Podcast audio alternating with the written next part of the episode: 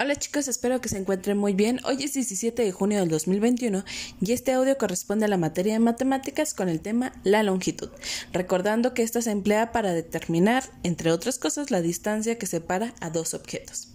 Hoy tienen su actividad número 7, donde van a crear una armónica con popotes. Los popotes ya se los, ya se los envié, se los envié cortados en diferentes tamaños y ustedes para poder hacer esto tendrán que acomodar de mayor a menor los popotes. Eh, que ya les he mencionado, se les fueron enviados con anterioridad. Entonces tienen que acomodarlos principalmente del mayor al menor para que funcione esta armónica. La armónica les va a permitir sacar, eh, transmitir sonidos cuando soplen a través de los popotes. Entonces ah, los acomodamos y luego los pegamos con, con silicón. No, con resistol, porque si utilizamos silicón probablemente se derrita el plástico.